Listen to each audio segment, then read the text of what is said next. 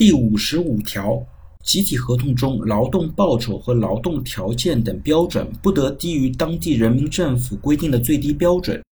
用人单位与劳动者订立的劳动合同中劳动报酬和劳动条件等标准不得低于集体合同规定的标准。那第五十五条其实也帮助很多人来理解为什么需要订立集体合同。